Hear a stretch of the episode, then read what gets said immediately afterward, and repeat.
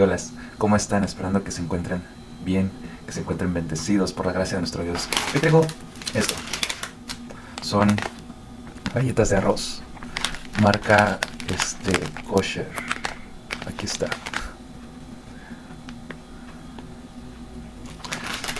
Les voy a acompañar esto en este podcast.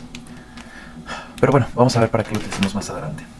Principalmente esperando que se encuentren bien gracias, gracias a Dios por sus vidas, gracias a Dios por estos momentos que nos permite de vida.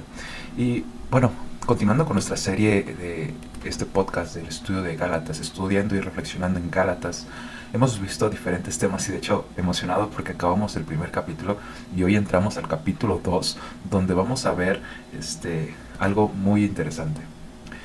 Pues vamos a hablar acerca de la unidad. Pero bueno, eso vamos a ver un poco. Mientras, mientras acompáñame a leer Gálatas capítulo 2, versículo del 1 a versículo 5. Dice de la siguiente manera. Luego, 14 años más tarde, regresé a Jerusalén, esta vez con Bernabé y Tito. También vino. Fui a Jerusalén porque Dios me lo reveló que debía hacerlo. Durante mi tiempo allí me reuní en privado con los que eran conocidos como los dirigentes de la iglesia y les presenté el mensaje que predico a los gentiles. Quería asegurarme de que estábamos de acuerdo porque temía que todos mis esfuerzos hubieran sido inútiles y que estaba corriendo la carrera en vano. Sin embargo, ellos me respaldaron y ni siquiera exigieron que mi compañero Tito se circuncidara, a pesar de que era griego. Incluso, esa cuestión surgió solo a causa de unos supuestos creyentes en realidad, falsos, que se habían infiltrado entre nosotros se metieron en secreto para espiarnos y privarnos de la libertad que tenemos en Cristo Jesús, pues querían esclavizarnos y obligarnos a seguir los reglamentos judíos, pero no nos doblegamos ante ellos ni por un solo instante. Queríamos perseverar la verdad del mensaje del Evangelio para ustedes. Wow. Bueno, el título que hoy le he puesto a mi mensaje se titula La unidad de la libertad del Evangelio la unidad en la libertad del Evangelio. Claro. ¿Alguna vez te has sentido con la necesidad de contarle a alguien si estás haciendo lo correcto? No sé, a lo mejor entras a un trabajo ahí mismo, a, lo mejor en la escuela, este, o en el lugar donde se encuentre uno, este, y quieres empezar a hacer algo nuevo, no encuentras la necesidad de ir a contarle a esa persona si lo estás realizando bien es decir, a lo mejor pedir una opinión acerca de lo que estás haciendo, un consejo, no sé, etcétera. Algo así, no sé si alguna vez has recurrido a esto. Pero si sí lo has hecho, pues qué genial. Y si no, mm, pues qué bueno. Y, pero pues también te invito a que lo hagas. pero en lo particular, muy consecutivamente, aún de hecho, cuando me toca dar algún sermón, alguna predicación, a lo mejor hasta para grabar contenido, eh, por lo regular consulto a pastores con experiencia o con más conocimiento que un servidor para saber si lo que estoy eh, o voy a enseñar o voy a predicar o, lo que voy a grabar se encuentra en un contenido correcto, que el contenido no esté mal, ¿sabes?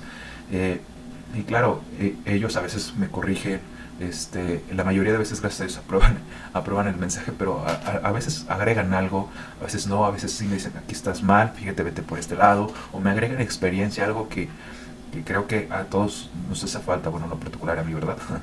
Pero gracias a Dios por estos momentos, porque estos momentos me han ayudado a, ver si el mensaje que quiero mencionar, el mensaje que quiero transmitir, eh, me ayuda a saber si está en unidad conforme a los demás mensajes que estamos predicando. Pues sabes, es el Evangelio de Cristo. Tiene que haber una cierta unidad en los mensajes que se predican en los diferentes lados. Por eso lo hago con esa intención de no faltar o fallar en lo que estoy trabajando, en lo que estoy obrando, porque se desea hacerlo bien, se desea hacerlo para mejorar también. Y por supuesto, eh, vuelvo a repetir esta parte, a, las, a, los pastores que les pregunto con mayor experiencia y algunos otros con mayor conocimiento que yo, me, me, corrigen, me enseñan o me dan el visto bueno y esto me ayuda a poder seguir, a poder este, corregir, a poder mejorar, a poder cambiar mi perspectiva si es el caso, etcétera, etcétera. Y bueno, algo parecido también le estaba sucediendo a Pablo. Pero sabes, es algo extraño ver a Pablo en el capítulo 2. En este capítulo 2 que estamos leyendo, vemos a un Pablo que tiene miedo, que está temeroso. Eso es extraño, ¿sabes? Ya que tan solo piénsalo, el apóstol Pablo, aquel hombre que perseguía a las iglesias con gran ímpetu y que después de haber sido salvo por Jesucristo, predicaba el mensaje con valentía. Eh, y el mensaje pues, prácticamente era Jesucristo a este crucificado y resucitado. Pero sin embargo, aquí en Gálatas capítulo 2, versículo 1 y versículo 2, nos muestra un Pablo, bueno, de estos cinco versículos, pero principalmente los primeros, que destapa su corazón o que descubre su corazón dice, como, como diciendo, tengo miedo, tengo temor. Sorprendente, ¿no lo crees? Y prácticamente esto mismo dice Pablo que después, claro, tú sabes que Pablo, después de que fue eh, convertido a Cristo, al cristianismo, eh, en, ese, en esos momentos de Damasco, pues se queda ahí y después de eso pasan como tres años que estuvo en Arabia, este, y después de esos, tres años sube a Jerusalén y después de esos, después de que sube a Jerusalén pasaron, dice aquí que 14 años para regresar nuevamente a Jerusalén. Y este propósito de regresar nuevamente a Jerusalén es para consultar a los apóstoles que eran antes que él, a decir como, de, como diciendo estoy bien en lo que estoy predicando, estoy hablando lo correcto. Y claro, esto se pretende, o estos versículos se pretenden, eh, o Pablo nos hace referencia, y es lo que más se cree, en la parte de que estaba trayendo a memoria el concilio de Jerusalén que había sucedido en, Hechos, que lo había narrado ya Lucas en, el libro de Hechos. Y aquí Pablo está recurriendo a, esa, a ese recuerdo y les escribe a los Gálatas con intención de poder argumentar en contra de los que se estaban infiltrando en el Evangelio, por supuesto. Pero fíjate cómo Pablo aquí sigue hablando de su vida. Hemos dicho que este, Gálatas capítulo 1 y capítulo 2 se tratan de una autobiografía de Pablo. Y Pablo aquí sigue hablando de su vida. Y ahora lo hace de manera argumentativa, mostrando eh, o argumentando que el legalismo que se estaba infiltrando en las iglesias de Galacia estaba incorrecto. Que no puede haber un evangelio influenciado por la cultura es decir, para que el mensaje cambie, ¿no? O sea, de acuerdo que el Evangelio se adapta a la cultura, pero permanece la esencia del Evangelio. Y aquí estaba haciendo todo lo contrario. Aquí la esencia del Evangelio se estaba pervirtiendo, destruyendo, echando a perder. Y bueno, en este capítulo Pablo trata diferentes asuntos, pero entre los más importantes que hablaron fue exactamente de esto de la cultura, de las herejías y entre otros acuerdos. Pero bueno, Ahora Pablo lo que está contando esto a los Gálatas es que, como había dicho, Pablo subió a Jerusalén. En este concilio, en este concilio hablaron los apóstoles y demás y llegaron a un acuerdo. Una, que respetasen, o bueno, prácticamente voy a decir hablar el acuerdo de manera breve, eh, para, parafraseando esto, que se respetasen las culturas, que hubiera respeto de culturas. Los griegos que se quedaran como griegos y los judíos como judíos, porque siempre va a haber una unidad en Cristo. Porque el Evangelio hace que se unan las culturas, el Evangelio hace que se unan las diferentes costumbres. Y no importan las costumbres en este momento, sino que el Evangelio de Cristo hace que se unan.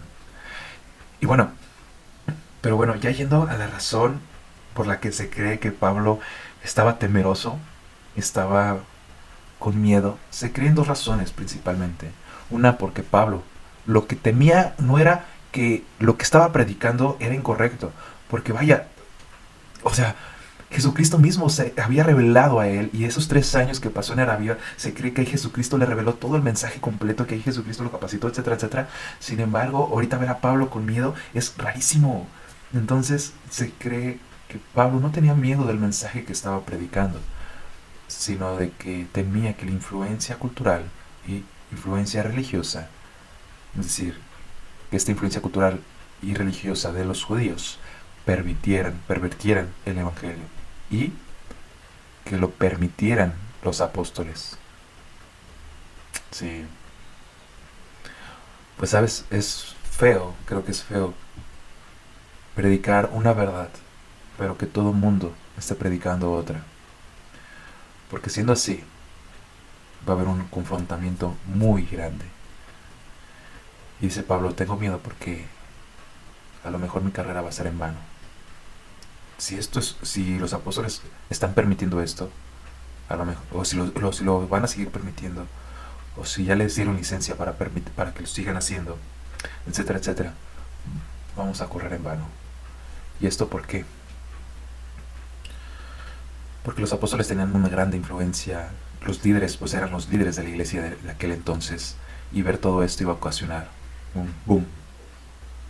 Pero Pablo se puso feliz porque dice, no, al contrario, me afirmaron lo que estaba diciendo. Y claro, ahí mismo Pablo menciona acerca de que fue a mencionarles lo que predica Pablo a los que no son judíos. Tú sabes que Pablo fue encomendado a los, que no son judíos. Y en esta parte dice, este, no me dijeron otra cosa, sino que afirmaron lo que estaba predicando. Y al contrario, hubo espiadores, espías que se estaban infiltrando para nuevamente condenar, para nuevamente quitar la libertad, etcétera, etcétera. Pero la otra razón es porque probablemente Pablo haya dudado en un momento preciso acerca de lo que estaba hablando. Pues ya ves que eran demasiados los que estaban influyendo en esta cultura y dice Pablo, bueno, mm, ¿será cierto no será? ¿Será bien por lo que estoy predicando o será de otra forma, una manera incorrecta, etcétera, etcétera? En fin, me resulta más, más precisa a mí la, la primera parte. En fin, ante todo, todo esto Pablo está consultando y su consulta fue aprobada. De hecho, ni a dice Pablo, ni que era griego, es decir, gentil, lo obligaron a circuncidarse por obvias razones, porque no era necesario. Y sin embargo, Pablo rescataba, eh, o recalcaba, perdón, mucho recalcaba que muchos se habían infiltrado a distorsionar el Evangelio y queriendo distorsionarlo iban a traer nuevamente culpa, iban a traer nuevamente condenación, temor, etcétera, etcétera. Y Pablo menciona, ah, no, no, no, no, eso sí que no. No dejaremos que nuestra libertad en Jesús vuelva a ser nuevamente una condenación. Porque me estoy alejando del Evangelio. Es decir, Pablo estaba diciendo, no dejaremos la libertad que el Evangelio nos da por seguir una cultura, por seguir leyes, por seguir normas. que me dice que tengo que circuncidarme, que me dice que tengo que guardar el sábado, que me dice que tengo que guardar una este, dieta, a, lo mejor en esos momentos la dieta kosher, porque déjame decirte, este, que la marca kosher, la marca este, kosher, solamente los judíos, de hecho ahí vemos letras del alfabeto hebreo, solamente los judíos actualmente comen comida kosher, con marca kosher, si no es kosher no lo comen, porque no está dentro de su dieta, de las leyes judías, de las leyes hasta bíblicas también. Que esto las vemos claramente en Levítico Así es. Y bueno, prácticamente dice, no nos vamos a reducir que el evangelio, no vamos a reducir al evangelio una cultura, no vamos a reducir el evangelio a una obligación de guardar ciertas leyes, porque eso traerá condenación, culpa, frustración a la vida, a la vida del cristiano, porque no poder agradar a Dios con eso me va a perder del camino. No, no poder agradar a Dios con eso nos va a perder del camino. Y Pablo termina diciendo en el versículo 5, sino que perseveraremos en el Evangelio. Pero Pablo, ¿de qué manera podríamos saber que estamos en un evangelio correcto o que estamos en la verdad del evangelio? Porque esto a veces resulta creo que un poco tanto difícil. Sin embargo, quiero que guardes esto en tu corazón. Quiero que lo apuntes. no sé, pero guárdalo. Porque creo que esto es una verdad que por lo menos a mí me ha sido de grande bendición porque la verdad del Evangelio nos hace vivir en unidad, pues hay libertad cultural y emocional. La verdad del Evangelio nos hace vivir en unidad, donde hay libertad cultural y emocional, pues hay libertad cultural y emocional. O sea, que la cultura no debe influir en el Evangelio, es decir, la cultura no debería afectar el mensaje del Evangelio. Además, entonces no deberíamos sentir culpa por lo que hice o dejé de hacer Ah, no me debería sentir como polvo y miseria o cucaracha. No debería sentirme merecedor del infierno cada día. No debería decir por mi culpa, por mi culpa, por mi culpa todos los días. Creo que la pregunta es, ¿por qué vives cumpliendo leyes, costumbres, etcétera, para agradar a Dios? Para ganarte el favor de Dios si Jesucristo hizo la única obra aceptable. Si Jesucristo ya murió por nuestros pecados. Si Jesucristo ya ha pagado el precio y, dice que somos amados y aceptados por Él. Porque esto nos lo muestra a través de, de su venida, a través de su amor al morir, a través de su perdón, de su reconciliación. Y claro, esto no es licencia para pecar 24/7, por supuesto que no, porque el amor de Dios renueva, hace, que una persona sea una nueva criatura. Pero la otra pregunta es, ¿por qué vives en, condenas, en condenándote y en condenación todo el tiempo si Jesús ya pagó todo? Si Jesús ya limpió nuestros pecados muriendo en la cruz del Calvario. ¿Tiene sentido lo que digo, lo que pregunto? ¿Sabes? Voy a ampliar esta idea o este punto que acabo de mencionar, acerca de que la verdad del Evangelio nos hace vivir en unidad, pues hay libertad cultural y emocional. Y para ampliar esta parte, principalmente quiero mencionar que tenemos libertad cultural, pero por el Evangelio hay unidad. Libertad cultural, pero por el Evangelio hay unidad. No importa el trasfondo cultural que tenga una persona, por supuesto que no. El Evangelio nunca tiene que perder su esencia tampoco, pero sí resuelve las necesidades de acuerdo al contexto de la persona. Y si se adapta al, contexto, es decir, a la cultura de la persona que, vive. Ah, de hecho, el simple ejemplo que pone Pablo aquí era Tito. Pues Tito era griego. Eh, eh, bueno, griego y gentil no significan lo mismo, pero para los judíos este, el término gentil agrupaba a todas las personas que no eran judíos. Eh, bueno, una vez mencionando esto, Tito tenía diferentes costumbres a las de un judío. No comían igual, eran, pues sí, prácticamente no comían igual, no se vestían igual, tenían una alimentación diferente. ¿Y sabes qué es lo padre o aquí lo interesante es que Pablo trajo a Tito y vivían o estaban ellos o existía una unidad entre ellos, a pesar de que eran dos culturas diferentes, dos costumbres diferentes, ah, dos hábitos diferentes, dos de muchas maneras diferentes. Pero cuando hablamos acerca de la cultura implica claramente costumbres, implica tradiciones, también implica, en este caso ya lo voy a aplicar más, acuerdos eclesiásticos aquí a nivel iglesia, por supuesto que sí. Eh, a, nivel congregación, a nivel, a nivel de denominación. Ejemplo, este, imagínate que si le agregáramos al Evangelio la cultura. Imagínate que todavía fuéramos, tuviéramos ese problema con los judíos, judíos cristianos. Que probablemente lo pueda haber, pero pues en otra, eh, allá en, en el otro continente. Pero imagínate decir ahorita, ¿saben? Como, como decreto, como parte del Evangelio. Para ser agradable a Dios, tienes que comer comida kosher, o con marca kosher, porque esta es la dieta correspondiente. Si no comes cosas kosher, estás en pecado. Se oiría muy, no sé, absurdo, ¿no? Que te digan, no comas carne, carnitas kosher puro kosher. No comas galletas cualquiera, puro kosher. No comas, etcétera, a lo mejor el helado que no sea kosher. Todo que no sea, eh, todo, no puedes comer nada que no sea kosher. Porque el alimento kosher es el establecido por la Biblia. O por esto, o por aquello. Vaya problema que nos estaríamos metiendo si esto es así, ¿no lo crees? ¿Por qué lo digo?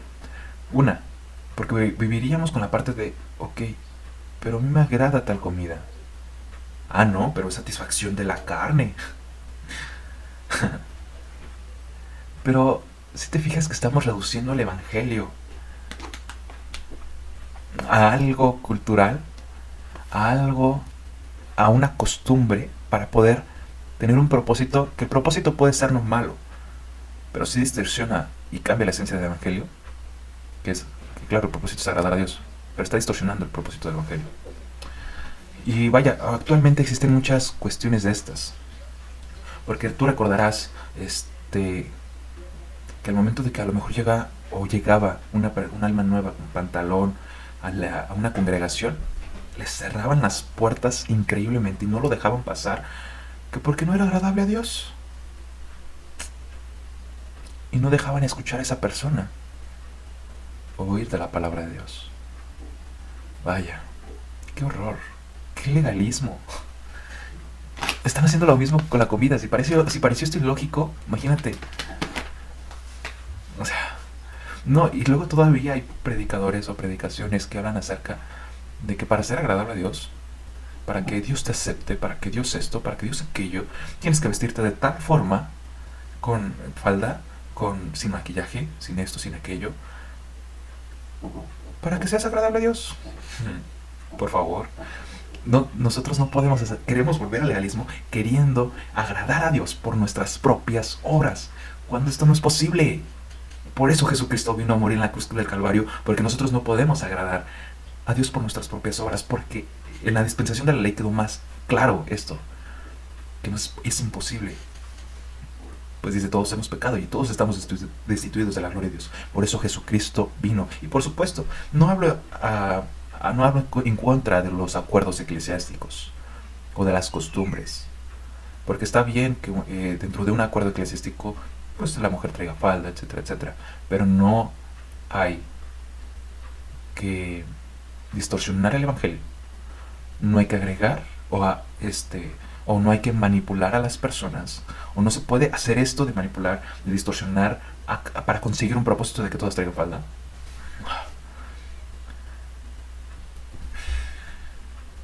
No, por supuesto que no. Y bueno, existen entre muchas otras cosas más.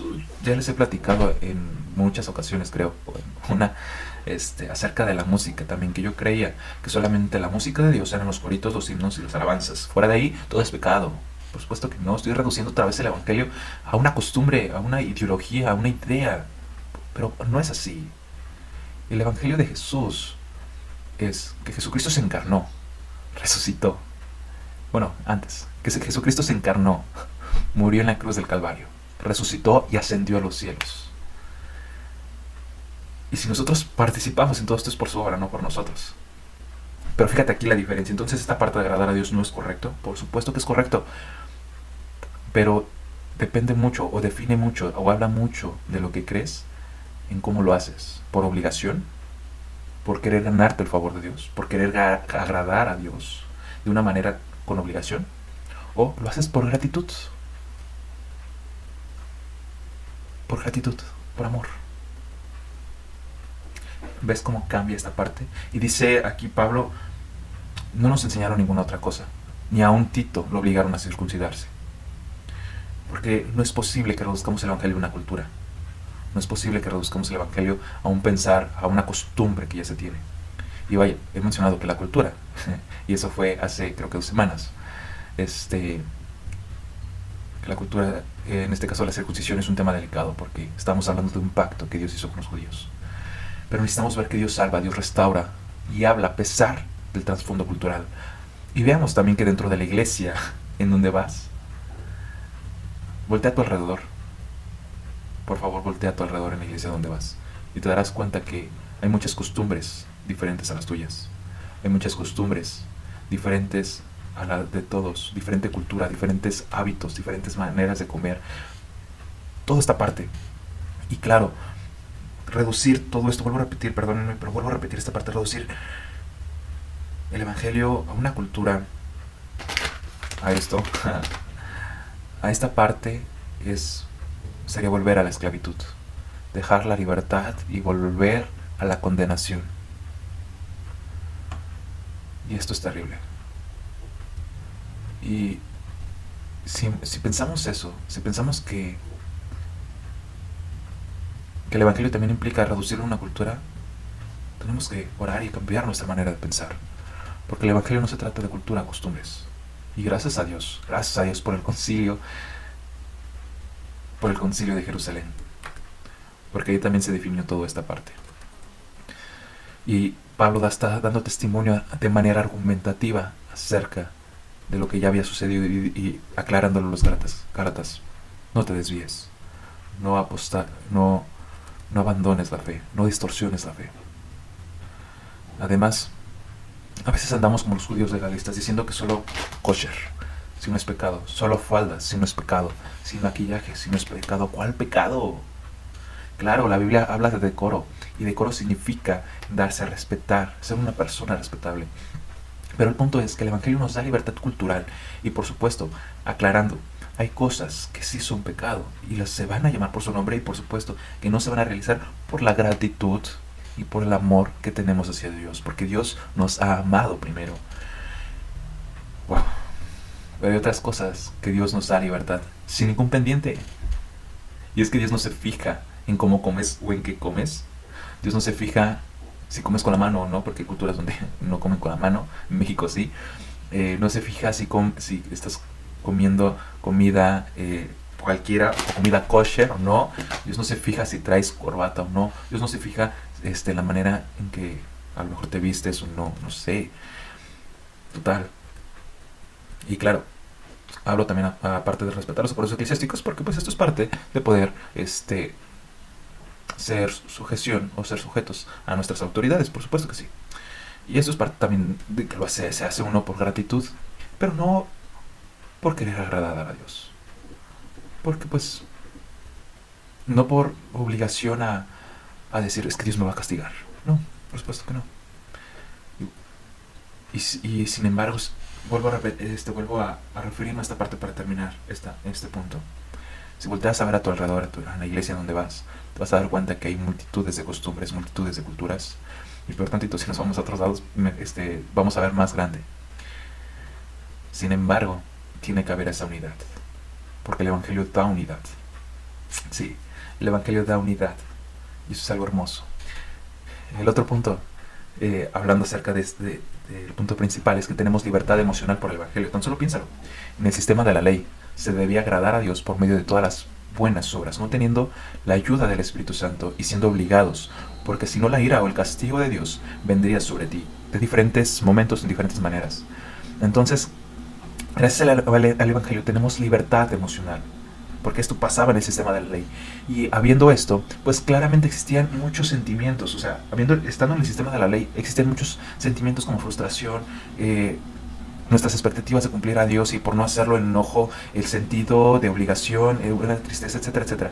Entonces al venir a la verdad del Evangelio, donde Jesucristo ha pagado el precio del pecado, donde somos amados y somos aceptados, donde su amor da nueva vida, donde restaura, donde transforma, se quita toda culpa, todo temor, Claro, el Evangelio nos ha hecho libres de todo temor, ya que no somos esclavos del temor, no somos esclavos de la culpa, no somos esclavos del pecado. Y volver a poner estándares al Evangelio a cumplir para ser agradable a Dios va a traer culpa, va a traer remordimiento. Y aquí Pablo menciona que quieren quitar la libertad del Evangelio para reducirnos a esclavitud. ¿Y sabes qué es lo más horrible? Vivir con temor, vivir con miedo vivir teniéndole miedo a Dios, vivir teniéndole miedo a Dios. Vivir con la tensión de querer agradar a Dios para que Dios me acepte, para que Dios no venga el castigo sobre mí, que Dios no mande el castigo sobre mí. De hecho hay una experiencia, que no es mía, es mi mamá, que menciona que pues ella vivió esta parte del, donde el Evangelio estaba más, más énfasis en esta parte de no pintarse. Y, dice ella que una vez se pintó la, una uña y se la pintó a escondidas y era niña. Y, es, y ese día mismo se cayó y, y vaya, dice que, que al pintarse esa uña y al haberse caído dijo, eso es castigo de Dios. eso es castigo de Dios. Porque se, raspó sus piernas y dice, esto es castigo de Dios. Y que duró así con el remordimiento, el de por mi culpa, por mi culpa, por toda una semana. O sea, es increíble cómo nos reducimos con estándares del Evangelio, para poner estándares con el Evangelio y reducirnos a una esclavitud nuevamente. Y no es así, no es así, porque el Evangelio trae libertad emocional. Me y estoy hablando de un Dios que nos ama, un Dios que nos acepta, un Dios que transforma cada día nuestras vidas, un Dios que nos hace nuevas criaturas en Cristo Jesús, un Dios que llena cada día nuestras vidas, un Dios que este, da una libertad emocional, donde hay gratitud, donde hay paz, donde hay amor, donde hay gozo, donde hay felicidad. Y claro, en medio de las tribulaciones, por supuesto no lo quito, ahí está Dios. Y, que, y aquí la pregunta sería, ¿por qué te sigues o nos seguimos tratando también como cucarachas, como polvo y miseria? Delante de Dios, si Cristo ya ha perdonado nuestros pecados, si Cristo ya nos ha hecho hijos, si Cristo ya nos ha dado esa potestad de ser hijos de Dios, si Cristo ya nos ha hecho, este, si Cristo ya nos ha mencionado acerca de que somos justos y somos santos delante de Dios, ¿te das cuenta a que estamos reduciendo nuevamente el Evangelio? Y esa libertad emocional nos hace que podamos tener una sanidad emocional, por supuesto, que podamos expresar lo que pensamos, lo que sentimos y demás, y que podamos hacerlo esto ante el Padre también, ante Dios, y apoyarnos eh, entre hermanos entre hermanas, entre la misma iglesia, porque hay esa unidad. Qué hermoso sería vivir en ese Evangelio, donde la libertad de Cristo reinara en nuestras vidas y reinara la libertad de la unidad de la iglesia. Qué hermoso, ¿no crees? Vivir y transmitir ese amor, por ese amor que Dios tiene para con nosotros, porque Dios nos ama, porque Dios nos da libertad, porque Dios nos sigue amando, porque Dios, este, porque en Dios hay libertad y hay unidad, pues hay libertad cultural y libertad emocional. Y claro, vuelvo a repetir esta parte. Parte de la libertad también está decidir, querer, hacer cosas, a obedecer a ciertos líderes, porque es parte de la sumisión. Y esto está bien, es correcto. Pero aquí la pregunta es, ¿vives en la libertad del Evangelio que nos da? ¿O vives agregando cosas al Evangelio? ¿Puedes vivir en esa unidad, en esa libertad que Dios nos ha concedido? Y si no es así, hoy te invito a que ores. Que ores a Dios y digas, Señor, está mi vida, restaurame, cambia mi visión. Estudia la Biblia también. Y bueno, gracias a Dios por tu vida. Aquí hemos estado una vez más y Dios te bendiga grandemente. Esperando que esto sea de bendición para tu vida y nos vemos hasta la próxima.